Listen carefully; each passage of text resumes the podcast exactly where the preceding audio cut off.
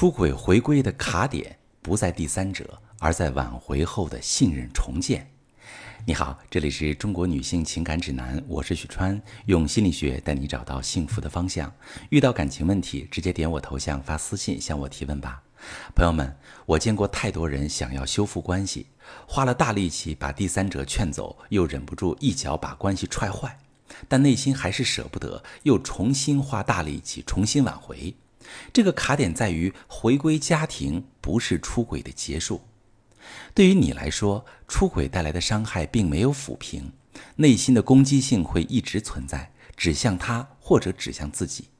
对于他来说，出轨的代价付出了，失去了和第三者的关系，道歉认错也做了，却没得到渴望的信任感。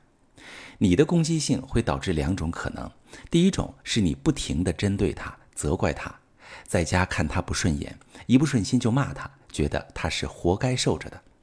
第二个可能呢，是你不停的内耗自己，觉得自己是受害者，觉得遇到的人不对，事儿不对，怀疑自己是不是很差劲，心情特别不好。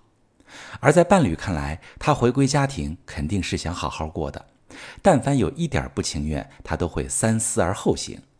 而他之所以选择回到关系里来，无非就是想清楚了，想回头了。结果他遭遇的是你的指责、谩骂，想和你说心里话，他也不敢，一说就挨骂；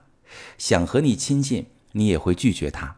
对你道歉补偿，换不到一点好脸色；想要正常生活，你也一直查岗查手机。但你也没办法，你被他伤透了，心里根本没有安全感，做不到那么大度去原谅他。要是真的能那么大度，你反而要考虑一下自己的内伤问题了。要知道，在男人心里的度量衡是，他对你道歉到一段时间，把伤害以他认为的方式弥补了，就两清了，所以他会觉得特别委屈，是你让他回来，又是你嫌弃他、伤害他，所以关键就是做好这两件事：第一，跟伴侣摊牌说清楚，让他理解出轨这件事儿是怎么伤害你的。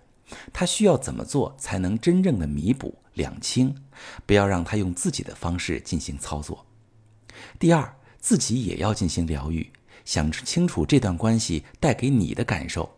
出轨带给你的恐惧，然后在心理咨询师的陪伴之下，向内挖掘自己的情感需求，找到冲破内心束缚的成长力，从而在面对婚姻挑战的时候有主动的策略和力量。出轨回归之后，有太多朋友没有看清楚出轨的伤害是如何造成的，也没有表达自己期待伴侣如何去做，比如具体到能够写出具体的方法和行为，你怎么做？这些过程才是真正修复创伤的过程。如果你自己不会设计这些流程，可以把情况跟我说说，我来帮你设计。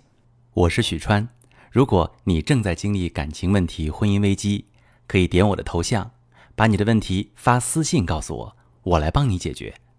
如果你的朋友有感情问题、婚姻危机，把我的节目发给他，我们一起帮助他。喜欢我的节目就订阅我、关注我，我们一起做更好的自己。